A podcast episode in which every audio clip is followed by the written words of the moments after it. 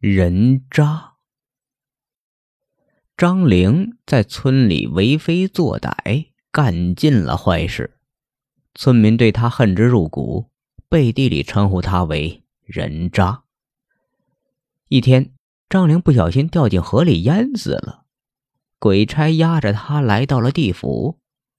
一路上，张玲惴惴不安，他认为自己作恶多端，到了阴间，唯一的下场就是下地狱。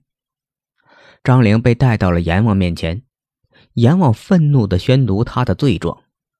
就在张玲以为自己难逃一劫时，阎王慢悠悠地开口说：“你罪恶滔天，我罚你去修补河堤，你可愿意？”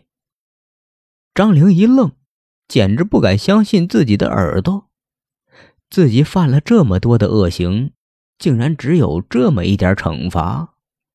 他急忙欣喜地回答道：“我愿意。”鬼差将张玲带到关押恶鬼的地方，这里已经有百十来号的鬼排起了长龙，他们都是一会儿要去修河堤的。很快，鬼差挑满了人数，押着这支队伍浩浩荡荡地向工地进发。路上，张玲看到同行的恶鬼一个个愁眉苦脸。好奇的问：“你们怎么都是一副死了爹娘的模样？这修河堤又不是什么要命的活儿。”一个鬼瞅瞅他，欲言又止，最后轻叹一声，把头转过去。张玲跟着队伍走了半个小时，终于来到了河堤前。他看了看河坝，这坝面上到处是一条条裂缝，一个个洞眼儿。像马蜂窝一般，张玲四处张望。